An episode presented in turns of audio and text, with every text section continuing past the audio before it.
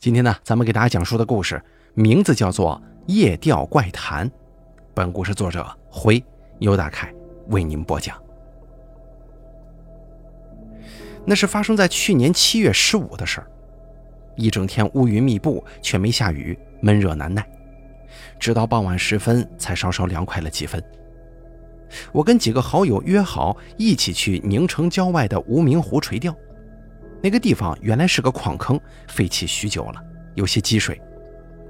零几年至一一年间，宁城接连遭遇几次暴雨，洪水灌涌之下，水域进一步扩大了，与周围几处河流汇成一体，形成了现在的湖泊。湖水清冽，两岸风景优美，看上去一片平静，是个休闲娱乐的好去处啊。不过，实则暗藏杀机。水面之下多涵洞、深坑、礁石，最深处有五十多米呢。水温环境也变幻莫测，常有暗涌漩涡。两岸的沙石松软，稍有不慎就会失足滑落。宁城市政府把这里划定为危险区，禁止任何人近岸垂钓、游泳戏水，但是仍旧阻止不了我们的贪玩冒险之心。好友林对我说。听说这里都是几年以上的大鱼，足有十几斤重呢。行啊，那咱们看看今天谁运气好，能钓到大鱼呗。好，谁空军，谁今天晚上请吃宵夜。行，没问题。大家提着工具，嘻嘻哈哈的钻过铁丝网的破洞，来到一处背山进水的土崖。这里杂草茂盛，不容易被人发现。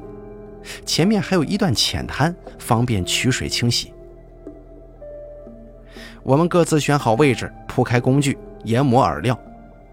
等到真正开始垂钓的时候，已经是晚上九点钟了。酷热散去，从湖面吹来的阵阵凉风沁人心脾。四周一片寂静，只剩下几点虫鸣鸟叫。所有人都觉得浑身一阵轻快，甩开钓竿，准备大干一场。见他们干劲十足，我也不甘落后，用力一挥。将鱼钩抛入湖中，只等鱼儿上钩了。很快，那头就传来了动静，鱼线一沉，系在竿头的铃铛被震得叮当作响。好家伙，是条大鱼啊！我站起身，放开鱼线，准备跟它搏斗一番。可是那鱼却忽的没了力气，咬了钩之后，竟然挣也不挣扎一下，任由我拖到岸边。林拿着抄网，一把把它抄了起来，打着手电筒一照，就啧啧称赞起来了：“哟，明哥，是条鲤鱼啊，两尺多长，这个得有七八来斤呢。”周围的几个人也围了过来。我走过去一看，确实是一条肥胖金黄的大鲤鱼，嘴巴一扇一扇的，鼓着眼睛望着我。嘿，那我先开张了，看来今晚这顿饭呢，是轮不到我请了。我把鱼丢进水箱里，洋洋得意地说：“这才刚开始呢，你得意什么呀？就是，也就先让你高兴这一会儿了。”几个人摩拳擦掌，越来越斗志昂扬，是要跟我比个高下。我中了头彩，更不敢放松啊，马上又甩开了第二杆。可是没过几秒钟，铃铛竟然又响了。我拉起来一看，又是一条鲤鱼。跟之前那条一模一样，都是肥头肥脑、浑身滚圆的。你今天这运气啊，好的有些邪门了。林摸着脑袋看着我把鱼丢进水箱，他挑的地方好，正好坐这个鱼窝里头了。另一个朋友说：“这不是我的技术好吗？”我咧着嘴笑啊，平日里都是他们耀武扬威、洋洋得意。这回啊，是该好好杀一杀这群家伙的威风了。也不知道真是我运气太好，还是如朋友所说，坐在了鱼窝里。那些鱼呢，就像是排着队一样，一条接着一条的咬钩。没过一会儿，我就装了满满一箱。跟我这边的热火朝天、忙得不亦乐乎的景象相比，其他几个人可以说是门可罗雀、惨淡经营啊。过了半天，浮漂连动都不带动的，要么就莫名其妙的被切了线，还有一个好不容易听见声响，费了半天功夫生拉硬拽，拖到岸边一看，却是一根破木头。直到深夜，他们都没开张，眼巴巴的看着我一个人乐此不疲的重复着动作。他大爷的！一个老哥的最后一根鱼线也被切了，他气急败坏地把鱼竿往地上一丢，就要收拾东西走人。其他几个人，你看看我，我看看你，水箱里面空空如也，鱼线断的断，丢的丢，饵料也所剩无几了。行了，时间不早了，回去吧。对呀，没意思，走吧，走吧。其他几个人纷纷附和，收拾东西准备回家。林朝我走了过来，问道：“明哥，走不走啊？”“走什么呀？我这才刚开始呢。”“你这都装了一箱了，行了，见好就收，差不多得了，走吧，走吧。”他推着我的后背，“哎，走走走走，宵夜我请。你们先走吧，我想再玩会儿。这这么晚了，你一个人在这儿不安全呢。”我一大老爷们儿有什么不安全的？放心吧，我再钓一会儿就回去。你们先去吧。啊！正说话间，又有一条鱼上了钩。看着我喜滋滋的拿起抄网，林只得埋头收拾东西，朝大路走去。他站在山头上喊了几句，见我仍旧一头扎在湖里，终于无可奈何地摇了摇头，转身离开了。林这一走。周围算是彻底安静了，原来还有好几盏鱼灯照着呢，现在只剩下我身旁孤零零地悬着一盏。冰凉的湖风迎面而来，吹得我打了个哆嗦。我扫视一圈，再不见半个人影。山上的树木晃着，摇出一个个诡谲阴森的怪影。我心里砰砰直跳，望着漆黑的湖面，不由得也打起了退堂鼓。干脆回去算了，见好就收吧。我安慰自己。可是刚要收竿呢，手上却一沉，又中鱼了。这条鱼比此前都要大，也更加凶猛。从鱼线那头传来的力道来看，仿佛缠在了一块千斤的石板上一样。我双手死死握住鱼竿，身子往后倒，可是却根本拽不动分毫。鱼线嗖嗖作响，拖着我往坡下滑呀。妈的，起码得有百十来斤呢！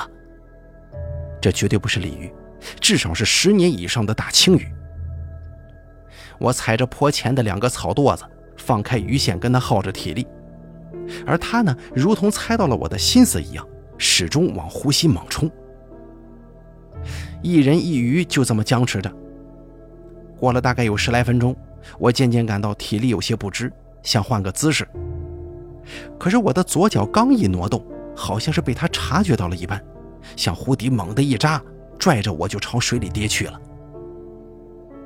眼看自己就要掉进湖里呀，想要松开，双手却不听使唤，死死地粘在杆上。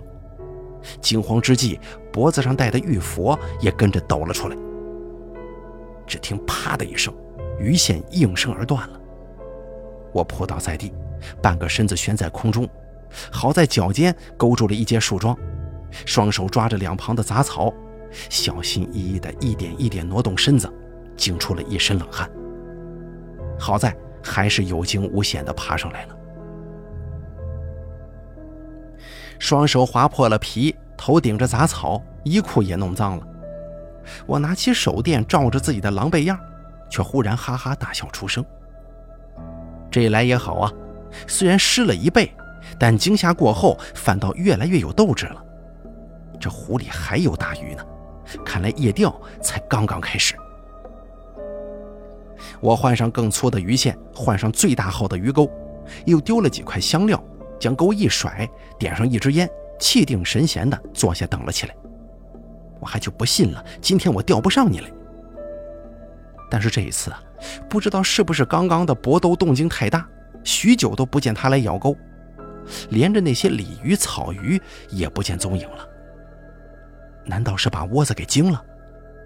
我看了一眼表，已经过了差不多半个小时了。按道理来说，被吓走的鱼群也应该慢慢回来的。即便它跑了，那些贪食的小鱼也应该在呀，怎么会到现在连动也不动呢？我又扔了一块饵料，许久还是不见动静。四下静悄悄的，只有风呼呼地吹着。卷着湖水一浪一浪地朝岸边冲来。这风吹得我也有几分困倦了，索性把鱼竿插在地上，背着双手往后一躺，靠在椅子上闭目养神起来。正在半睡半醒间，我做了一个梦，仍旧是在湖边，风和日丽，阳光明媚，鱼线叮咚作响。拉起来之后，那头却是一个绝色美人。她唱着歌朝我招着手，我坐在岸边，站起身正要朝他走去，脖子上的玉佛忽然断了，咚的一声掉进了水里。我急忙弯腰去捡，一个机灵之下醒了过来。原来是梦啊！我摸了摸胸口的玉佛，还好它还在。挪了挪身子，准备继续入睡。我忽然看见从山那边闪过一点鬼火来了。那团红色的火焰沿着山路一点一点地晃着，慢慢悠悠地朝我飘过来了。我不敢喊，也不敢叫，眼看它越来越近，我急忙关上鱼灯，收起碟灯，扯了一块破布将水箱钓竿盖上，自己偷偷摸摸地躲到一旁，找了个草窝子趴下了。那点红光发出一阵踢踏，闪了半天，终于到了跟前。我看着它停在我垂钓的地方，左摇右晃。我屏着呼吸，大气也不敢喘。喂，有人吗？那点红光照了一阵，又朝我趴的草窝子照了过来，忽然发出了一声叫喊：“有没有人呢？”哎呀，还好是人不是鬼呀。应该是附近巡夜的村民吧。我松了一口气。他又叫了几句，可是我却不打算答话。嘿，傻子才答应呢。要是被他抓住，还不知道怎么罚。我低着头，暗自祈祷他千万别发现我。不过好在他并没有下来寻找的打算。他又扫了两圈，就打着灯离开了。可算是走了。我趴在地上，一直等到他过了山，彻底消失在黑暗中，才从地上爬起来的。拍了拍灰尘，准备继续干活。刚往前走几步，地面忽然传出一声轰鸣，吓得我后退了几步，一屁股跌倒在地上。山崖哗啦啦地塌下了一大块啊，正是刚才我垂钓的位置。我俯下身子，拿着手机一照，下面的湖水不知什么时候涨了上来。一浪一浪地冲刷着下方的沙石，把它掏的只剩下一层空壳了。真的好险呐！我心头一惊，要是刚刚没有被惊醒，还睡在那儿，估计也会一同掉下去的。也多亏了刚刚那个巡夜的，要不是他走过来，即便醒了，我也不会挪动分毫的。我坐在地上等了半天，确认山体不再滑落。这才靠上去查看的。椅子、钓竿、抄网、饵料丢了个精光，还好水箱还在。经历了这场变故，我再也无心垂钓了，在草丛里面搜索了一番，将那些遗落的东西放在一处，提着水箱就准备离开。刚走了几步，背后忽然传来一阵哗哗的响声。我回头一看。那条脱线的大鱼不知怎么回事，竟然被冲到了岸边的浅滩上。那条鱼足有一米多长，滚圆的身子仿佛像是一只小猪一般，鳞片在月光之下闪闪发光。它困在那一滩浅水里，左右挣扎着，却被两旁的沙石给缠住了。折腾了半天，只激起一团水花。好啊，等了你半天，现在倒是自己送上门来了。这么好的机会，我岂会坐视不管呢？我放下水箱，脱下鞋袜，捡起一根树枝做鱼叉，摸索着一点点滑下了那片浅滩。那条鱼见我踏着水走了过来，越发惊慌了，摇头甩尾的想要逃跑。我见势不妙，也顾不得脚下石子儿硌人，快跑几步朝它扑过去了。眼看就要赶到跟前了，举起叉就要刺下去。湖水忽然涨了上来，那条大鱼奋力一甩，激起一片浪花，消失得无影无踪。妈的，真该死！我用叉子胡乱捅着，最后还是扑了个空。四下再也寻不到他的踪迹了。刚想往回走，我却忽然察觉到四周有些异样。乌云遮住了月光，一片漆黑。原本温暖平静的湖水忽然变得冰冷刺骨了，每走一步都仿佛走在寒冰之上，浪也越来越大，咬着我的脚踝，把我往后拖。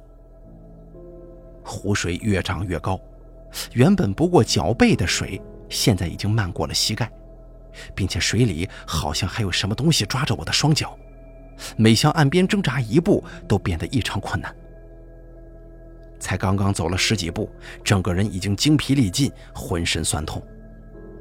我俯下身子，拼命地喘着气，背后一个浪头打来，猛地把我推翻在了水里。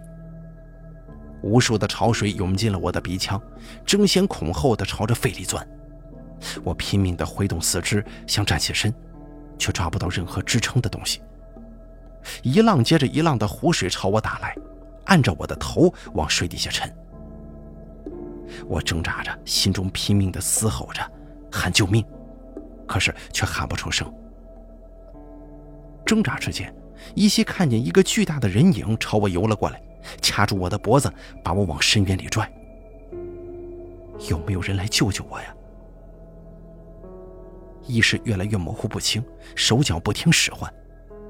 面前忽然闪过一道红光，随后我两眼一黑，彻底昏死过去了。喂，醒醒，醒醒啊！当我再醒来的时候，自己正躺在岸上，一个男人正努力地按压着我的胸口。看到我睁开双眼，他才松了口气。你怎么样了？疼。他把我扶了起来，拿出自己的水壶为我喝了两口，又帮我按压穴位，揉搓手脚。怎么样了？感觉好多了。哎呀，没事就好。我偏过头去，看着他挂在树上的红灯，这才意识到他就是刚刚那边巡夜的人。